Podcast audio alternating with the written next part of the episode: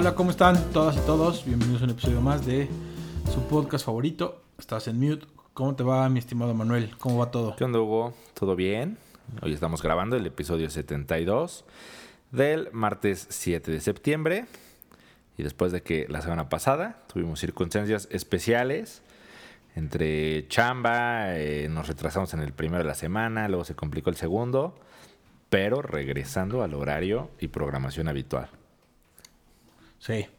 La verdad es que fue una semana atípica, complicada, muy difícil en lo ámbito laboral. Pero ya estamos aquí y esperemos retomar esta bonita práctica, estos bonitos horarios de grabación que que ya los jueves parece que se van a complicar más, entonces... sí.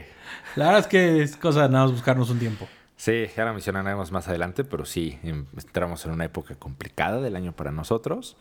Eh, que el próximo año es puente, el próximo, la próxima semana es puente, que es 15 de... Ah, justo. Que es miércoles 15 de septiembre, jueves no se trabaja. Yo creo que mucha gente se dará el viernes.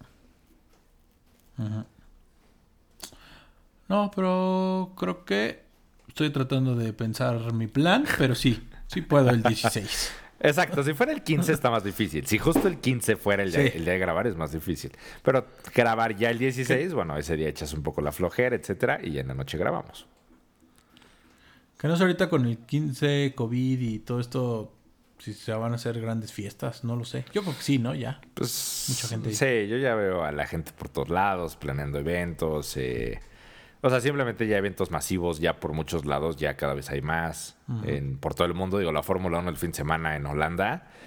O sea, está impresionante, o sea, está atascado de holandeses. Entonces, parece que el mundo ya, a pesar del COVID, está dispuesto a regresar a su pues, a sus actividades normales. La selección también ayer en Costa Rica. Yo pensé que Costa Rica iba a tener un poquito más de restricción del estadio. También había bastante gente. Ah, en ese no me fijé. Pinches ticos.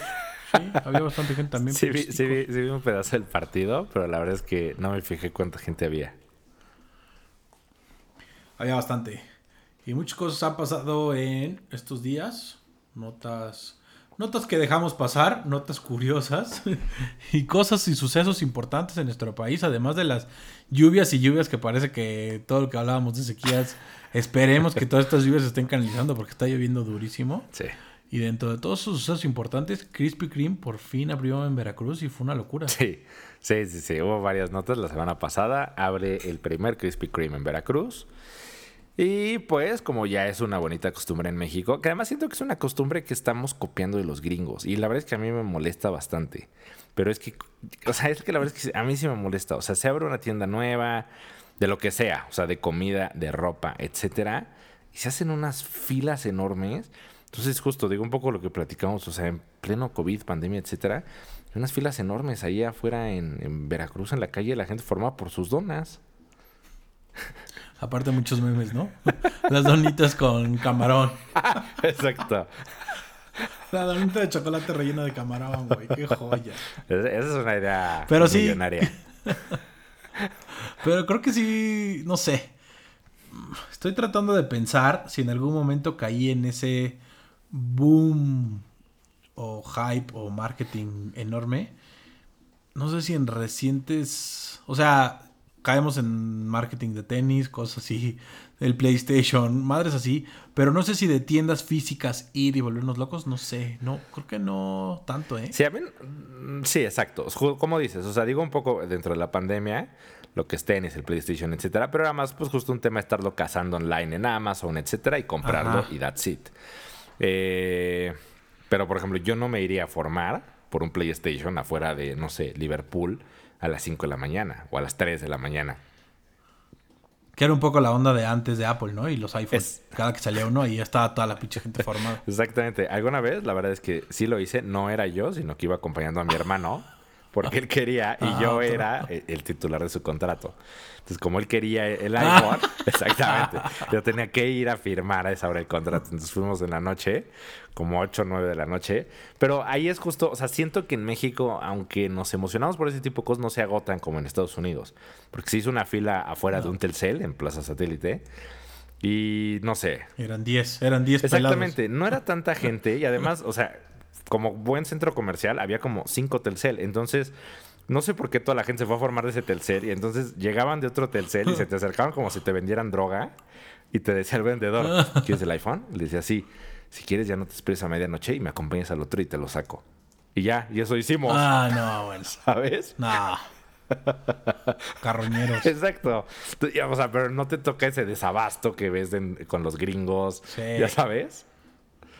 Desabasto de papel de baño en COVID. Exactamente. Y, fuera de ese Shake Shack, cuando llegó Shake Shack a México, sí fue una locura. Yo creo que yo fui, que habrá sido un par de meses después.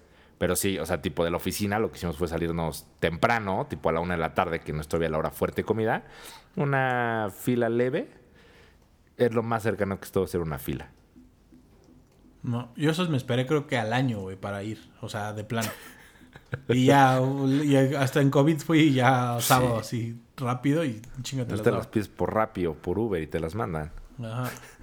Sí, pero no, creo que no he caído tanto en eso. De momento, no puedo prometer nada futuro. pues bueno, esto dio lugar a todo tipo de bromas, que si son un rancho, etcétera. Ahí sí yo creo, la verdad, que, insisto, todo el mundo lo ha hecho. O sea, en la Ciudad de México justo lo vimos con Shake Shack, Little Caesars cada que es el día de la pizza mentada, se hacen unas filas enormes en Monterrey y en la Ciudad de México. Entonces, bueno, procure no hacerlo. Creo que Shake Shack también abrió en Monterrey, el fin. Y creo que también se atascó, ¿no? Creo. Ajá. Bueno, yo la fila que he visto, no la he hecho, es la fila de Mojo de los jueves de 2 por 1 en su pinche yogurt. lado de yogurt. ¿Cómo los odio porque solo estorban? ah, esa es otra fila. Ese es cierto. La de, el de Free, el de Ben Jerry's, Free Ice Cream Day. Ah, sí, también. Esa es una cola enorme que tampoco nunca he querido hacer.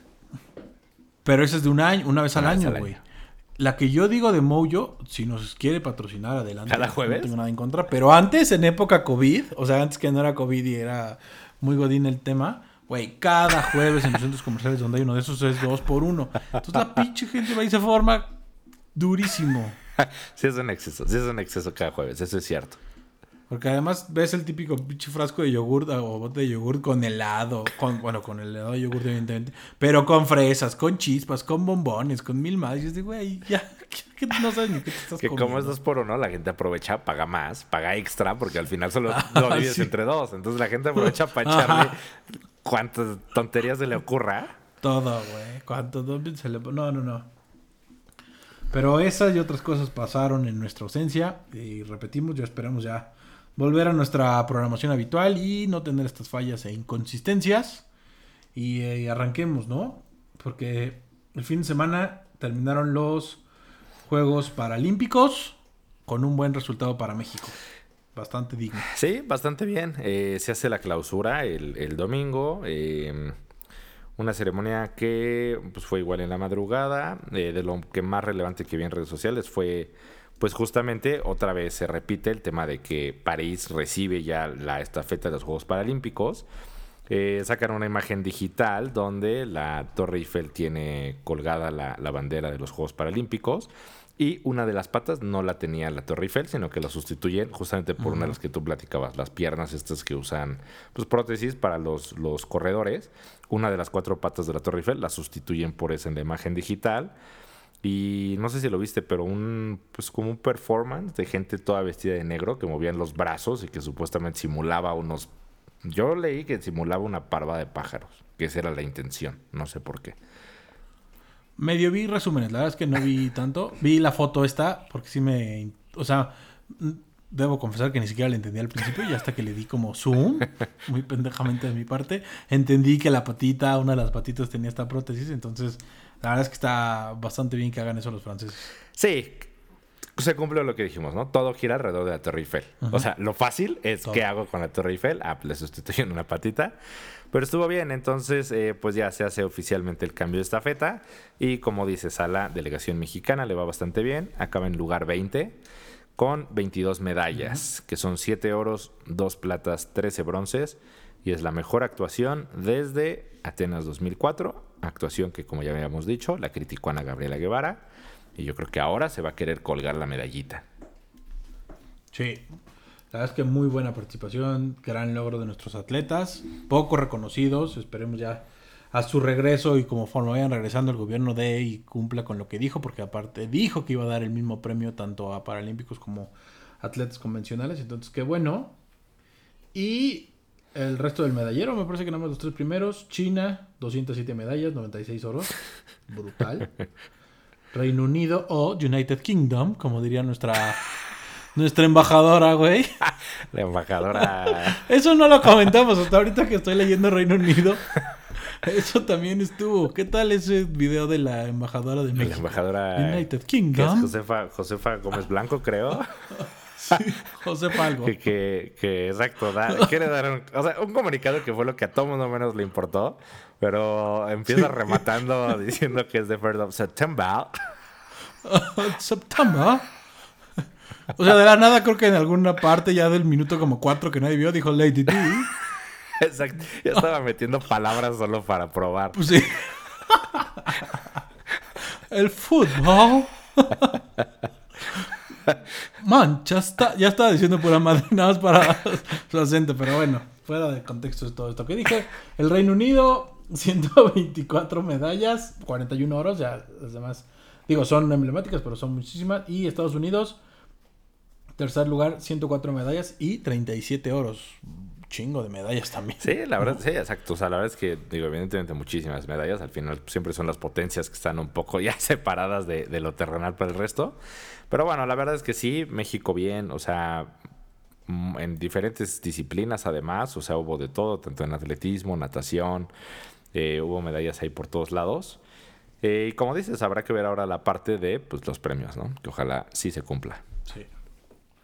Y una de las notas que giró en torno a estos días finales de los Juegos Paralímpicos fue este accidente que ya leyendo las notas no termino de entender bien, que es generado por un vehículo eléctrico, o más bien vehículo completamente autónomo, porque es, es que no entiendo esa parte. Lo anuncian como autónomo, pero tiene un controlador. Entonces, un vehículo autónomo que tiene un accidente con un atleta paralímpico de, disfunción visual. Entonces, lo arrolla. Sí, tal cual. O sea, fue una nota que se dio justo durante los Juegos. Eh, que a ver, un poco el contexto. Lo que habíamos dicho igual. Tokio se cargó la medalla de vamos a hacer los juegos sustentables, etc. Entonces, como parte de este proyecto, utilizaron un vehículo de Toyota, empresa japonesa. Eh, un vehículo 100% autónomo en teoría, que se llama e-Pallet. Eh, que además es un vehículo eléctrico, no contamina. Y justamente, o sea, seguro lo vieron, o, sea, ya sea ahorita en los Juegos Paralímpicos o en los Olímpicos, porque se usó para ambos casos. Y son unos vehículos, pues, medio futuristas, ¿no? De estos como que parecen galerones grandes, que se abren totalmente las puertas. Y lo que hacían es que constantemente estaban yendo de los diferentes sedes de, los diferentes deportes a la Villa Olímpica para transportar a, eh, a los deportistas. Y pues, ¿qué es lo que pasa? Que aquí es la parte justo que tú dices que no se entiende bien. Porque habla de que el vehículo llegó y se frenó a un cruce T, que pues es el típico cruce donde dos, calles quedan eh, perpendiculares. Dice que lleva un controlador y que ese controlador dio la señal para que el vehículo comenzara a girar en 90 grados y que al hacer eso le pegó a un atleta, eh, pues ciego, sí, discapacidad visual, pero bueno, dice llanamente, ciego, o sea, no ve, lo golpea y lo derriba. Entonces, pues obviamente sí fue un tema grave y que se hizo bastante escándalo. Que es la parte que no entiendo. ¿Fue el vehículo autónomo o fue la parte del controlador que le movió, güey? ¿Sabes? Igual el, vehículo autónomo, 100% robot, jalaba perfecto siguiendo estas reglas de Isaac Asimov de no voy a lastimar a los humanos, antes me lastimo yo. Pero ahí es donde dice, lo atropella, por así decirlo, porque tampoco terminó de entender esto porque fue un contacto a 1 o 2 kilómetros por hora. Solo decir que este vehículo nada más alcanza una velocidad máxima de 19 kilómetros por hora, entonces fue a 1 o 2 kilómetros por hora. Le pega, el atleta va al hospital. Afortunadamente logra competir en sus pruebas al día siguiente, no hubo mayor tema, pero sí, todo giró en torno a todo este tema de los vehículos. Y el CEO de Toyota, que es la empresa que ya hemos mencionado, aquí Toyada, refirió Esto solo demuestra que los vehículos autónomos no son viables para las carreteras. No sé qué tanto sea cierto, considerando que el que lo operó fue un humano. Sí, esa parte de la nota la verdad es que es confusa, porque yo también la leí varias veces y en diferentes fuentes, y en todas dice eso, que el operador es el que indica para que dé la vuelta o activa de alguna forma la función para que dé la vuelta, y es donde lo derriba. Entonces Sí, yo tampoco entendí, dije, pues entonces no es culpa del vehículo, es culpa del operador, pero pareciera que como buen humano le está echando la culpa al vehículo que no puede decir nada. No, fue él. Fue él. Fue él. y entonces, bueno, tal cual Toyota Motors, inmediatamente se suspendió la circulación de absolutamente todas las cápsulas de transporte autónomo. Eh, y como dices, o sea, Kido Toyoda eh, pues creo que esa es la declaración más fuerte. O sea, lo que él dice es eso. O sea, que demuestra que los vehículos autónomos no son realistas aún para carreteras normales. Eh, dijo que quiso ir a disculparse personalmente, que ofreció reunirse con el atleta, pero que no le fue posible. No, si también el atleta fue de, güey, ya déjame en paz. O sea, no, no quiero que me estés buscando. Eh, y bueno, justamente habla de que también esto demuestra las dificultades que tendría un vehículo autónomo ya para operar justo en circunstancias especiales como es la Villa Olímpica o en una ciudad, porque en una ciudad pues mm, las cosas no son tan ordenadas, o sea, se cruza el perro, el niño, la pelota, el que se cruza el alto. Entonces, pues al final él eso dice, dice esto demuestra que todavía estamos muy lejos de los vehículos autónomos como los imaginamos. A lo que Tesla le dijo, chinga tu madre. Exactamente. Y Tesla y Apple, que Apple también tiene ahí sus carritos en California. Apple ya trae el suyo. A lo que ellos dijeron, chingas a tu madre. Palabras más, palabras menos. Y que de hecho salieron también unos memes de Will Smith, de Yo Soy Leyenda. No, no, Yo Soy Leyenda no, la de iRobot. Yo, Robot. exacto. Eh, justamente los vehículos que eran autónomos en los que andaba y que Will Smith los odiaba. Salieron también bastantes memes de Will Smith.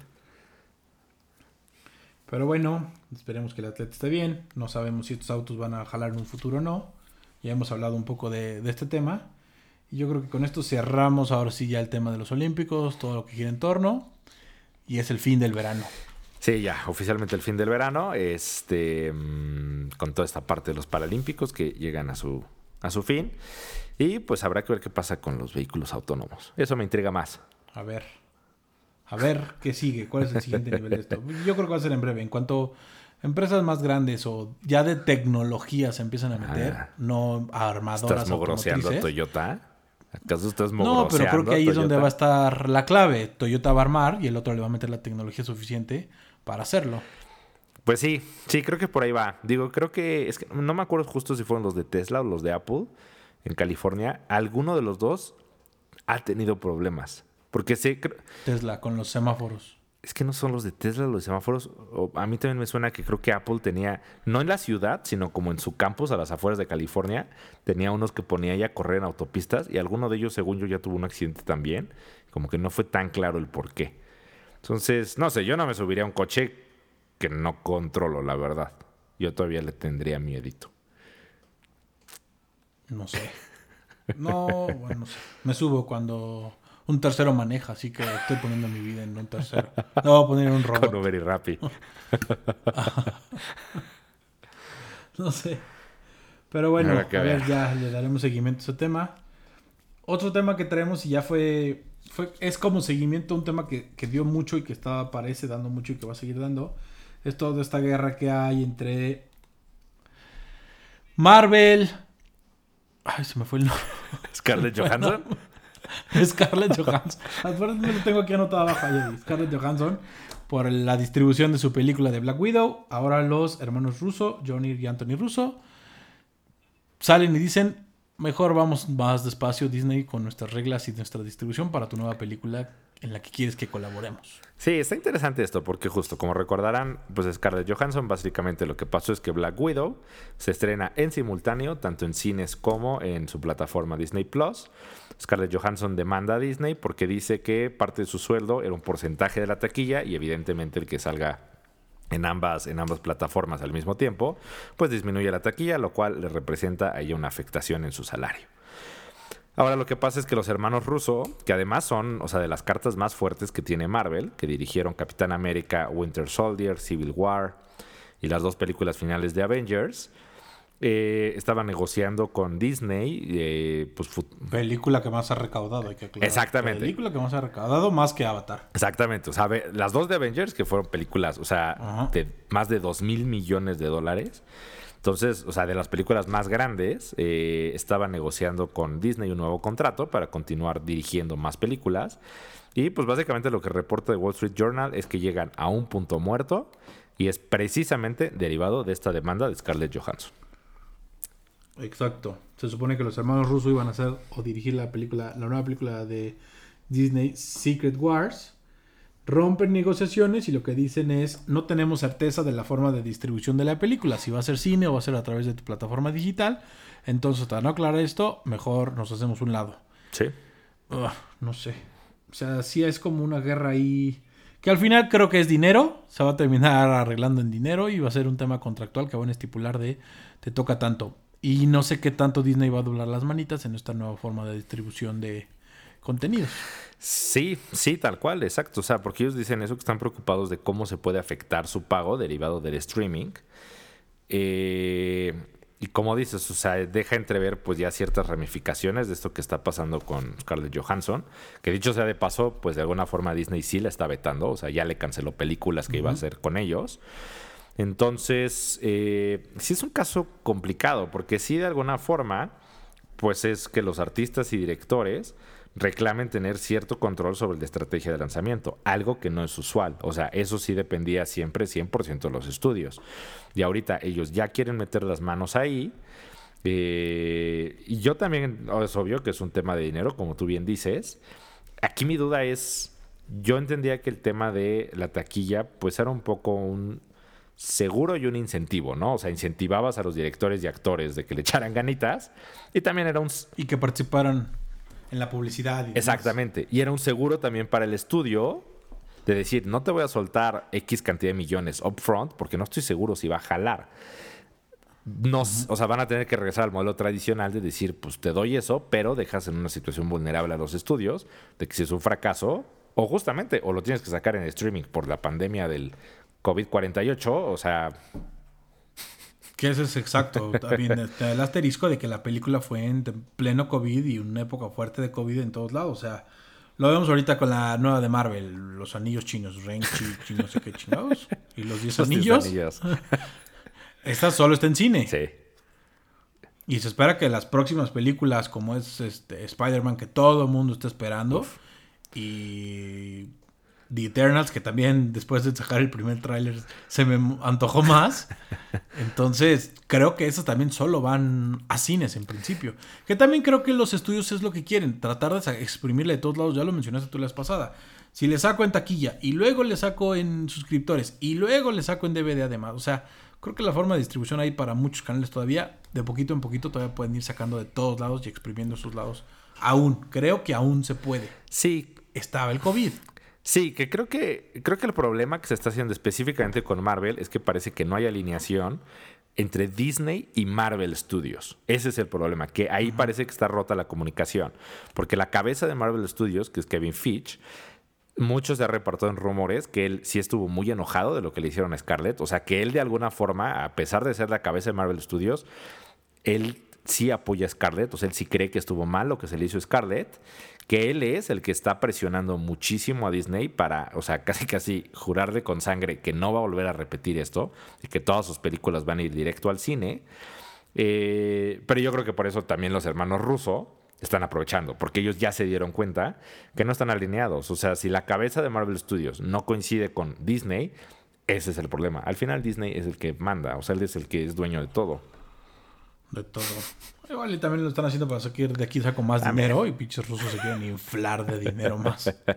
sí, sí, sí, sí, sí, sí, seguro, exactamente. O sea, al final seguramente quieren lana. Ahora, justo ellos dos que ya son pues, directores probados para Disney, les han dado cuatro grandes películas. Yo creo que están en una buena posición. Habrá que ver qué pasa con el resto. un rumor que yo leí por ahí es que, o sea, en cuanto se supo que se habían parado las negociaciones de los hermanos Russo, Warner Brothers y DC Comics, que es la competencia de Marvel Studios, inmediatamente los contactaron para eh, ofrecerles alguna especie de deal. Algo que ya ha pasado. O sea, James Gunn, uno de los directores de, también de las películas de, Marvel, Guardianes de la Galaxia, en cuanto Disney se peleó con él, inmediatamente el día siguiente lo firmó Warner. Y pues ahora coexiste con las dos. Entonces, no sé. Habrá que ver qué ah, pasa. este fin, el próximo fin se estrena ya o liberan en HBO Max. Exactamente. Que es justamente el ejemplo. Escuadrón Suicida, una película que solamente lleva, o sea, va a cumplir apenas un mes en el cine y el domingo ya va a estar en la plataforma de HBO Max.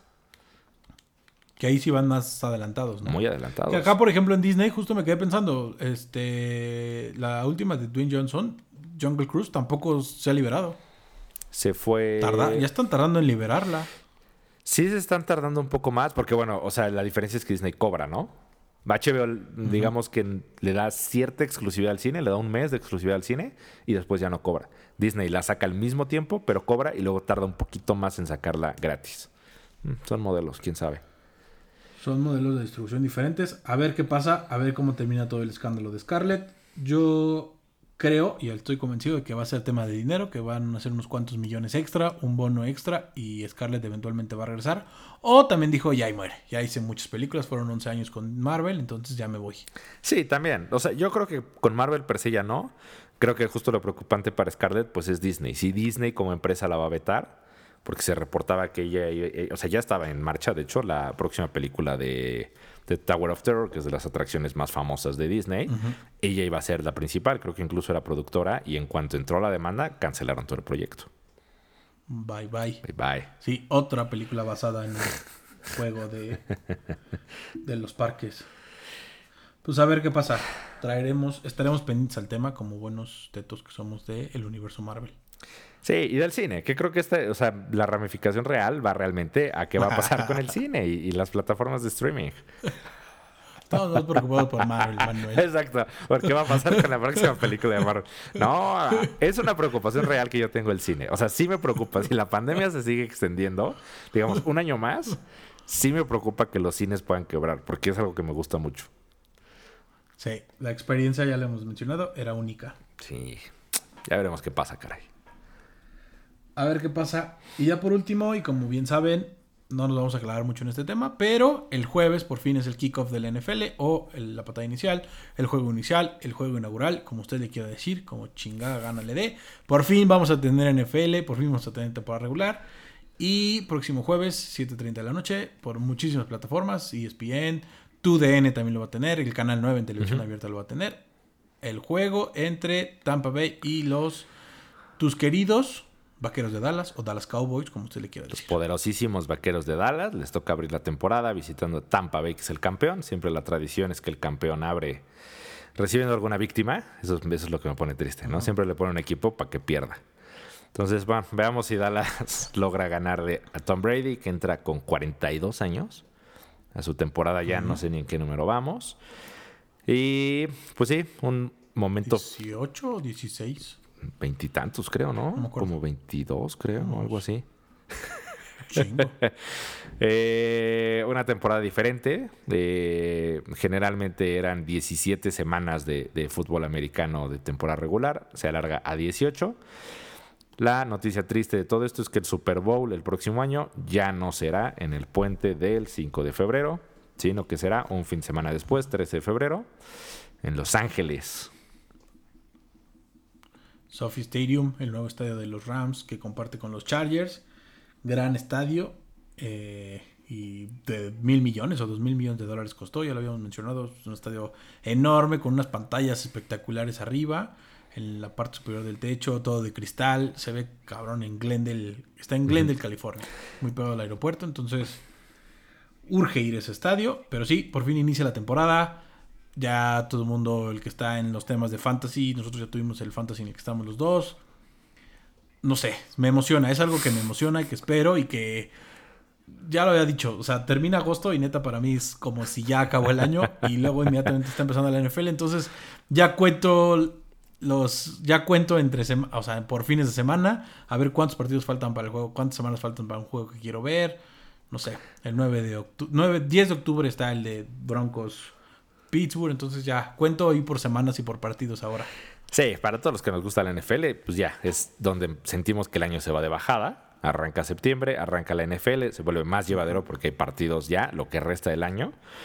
Eh, eso nos ayuda bastante. Y pues sí, creo que el Super Bowl, si tienen ganas de ir a un Super Bowl, este puede ser un plan un poco más viable. Lo pueden hacer con tiempo, porque es muy fácil decir, me voy a Tijuana y me cruzo en coche, la verdad. Con tiempo y organización, creo que es un Super Bowl al que se puede ir. Sí, la ciudad va a albergar a muchos. Y justo hablando de Super Bowl, ¿cuál es tu idea de Super Bowl? Ah, no lo sé, la verdad es que estuve leyendo bastante para tratar de, de, ver qué opinaba y, o sea, sí veo muy difícil que no se repita el Super Bowl anterior. O sea, Tampa Chiefs. O sea, de los dos lados, por más que hay ciertos equipos, o sea, viendo los equipos que en teoría le pueden dar pelea tanto a Tampa como a Kansas, no los veo fuertes. O sea, creo que están muy encima Tampa y, Kansas. Entonces, salvo alguna sorpresa o que algo pase en la temporada, una lesión, etcétera, yo creo que se puede repetir. Y no sé si Brady vuelva a ganar. Ya, ya no sé qué más decir de ese tema. Sí. O sea, el tema es que Tampa no hizo grandes movimientos, mantiene el mismo equipo. se sumó gente, además. Es un equipo que dominó, ajá, no va a aplastar, entonces va a tener Antonio Brown completo, va a tener Antonio Brown toda la temporada. Tiene muchos factores que hacen, güey, ¿por qué de ese lado no? Y del otro lado Kansas, que si bien perdió ciertos linieros o los gordos que están cuidando a, a Mahomes para que no le peguen y demás, tiene cocheo, otros linieros agarraron, agarraron también linieros ahí viejillos, entonces suman experiencia las apuestas lo dicen, Kansas y Tampa son los dos favoritos para ganar el Super Bowl. Detrás Bills, Rams, Cuervos, Rams por la localía. La verdad no veo a Rams compitiendo con todo y su nuevo coreback. Stafford no los veo, Green Bay tampoco, los Browns no los ah. veo. O sea, sí veo como esos dos, o sea, ni a Green Bay con todo y la última temporada o lo que ahora todo el mundo está llamando el Last Dance de Rogers. Me parece absurdo ese comentario, pero bueno. No los veo, ¿eh? O sea, sí es un tema que nos vamos a clavar, pero no los veo. Y yo coincido contigo. Creo que va a ser Kansas Tampa. Habrá una sorpresa, no sé si los Bills, pero no lo creo. Sí, los Bills posiblemente son los más fuertes, como tú dices, para pelear. Eh, después de eso ponen a los Ravens, que yo no los veo cerca. Y justo del otro lado, para destronar a Tampa, ponen a los Rams, que como dices, no creo. Eh, Green Bay con todos sus pleitos y barrinches de Rogers, yo creo que es un equipo muy dañado.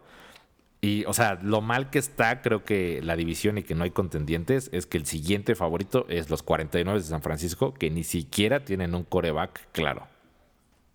No. Yo creo que el suplente, y espero, por el bien de mi fantasy, después de la semana 1, lo siento. ¿Qué es lo que había leído, güey? Después de la semana 1 puede que ya ah, lo metan. Eh, espero por el bien de mi fantasy. Pero sí, la verdad es que no veo. Sobre todo Tampa. a Tampa lo veo muy cabrón todavía. Pues sí, se ven muy fuertes. Entonces, bueno, arranca. Si usted está casado o tiene una pareja que es amante del fútbol americano, prepárese. Hay partidos domingos, jueves, lunes. Lunes, lunes 7.30, jueves 7.30, domingos 12, 3, 3 y media. y obviamente el Sunday night, 7 y media de la noche. Así que hagan planes tempranos, mi recomendación. Apoyen a la pareja y hagan planes temprano. Desayunen. De 9 de la mañana a 11. Pues sí, desayunen. Un buen brunch. Yo trato de ser flexible al menos con el de las 12 o el de las 3. Trato de ser flexible en alguno de esas, de esas dos horarios. Yo si juega Pittsburgh no cedo. Ahí sí no. Me aferro. Dallas juega muy seguido a las 3 de la tarde y la verdad es que tengo que ceder porque es lo de la comida. Y más, digo, yo ya con hijas, ni modo que no salga, la verdad es que es difícil. Sí, está complicado. Pero bueno, empieza la NFL, un año nuevo para muchos aficionados y sobre todo en este país. Ya hay muchas distribuciones, ya dijimos, está Fox, está ESPN, está el Game Pass o esta plataforma que tiene la NFL donde puedes también ver todos los contenidos. Está TUDN donde tiene también muchos, eh, muchos partidos. Está el Canal 9 que también televisión abierta transmite está aficionados de Easy que también tiene un partido. Mm. Entonces, hay muchas formas de verlo. Aprovechen, gocen, porque de aquí a febrero tendremos juegos todos los días, casi casi. Sí, todos los domingos, todos los domingos de aquí al 13 de febrero hay algún partido de fútbol americano. Pues sí, y con eso yo creo que cerramos, medio ya adelantamos y tratemos, como dijimos, de recuperar nuestra programación habitual y nuestros horarios habituales. Exacto, volveremos a la constancia, gente. Perfecto. ¿Algo más, Manu, que quieras agregar? Nada más, cuídense todos. Cuídense todos, un abrazo. Chao. Bye.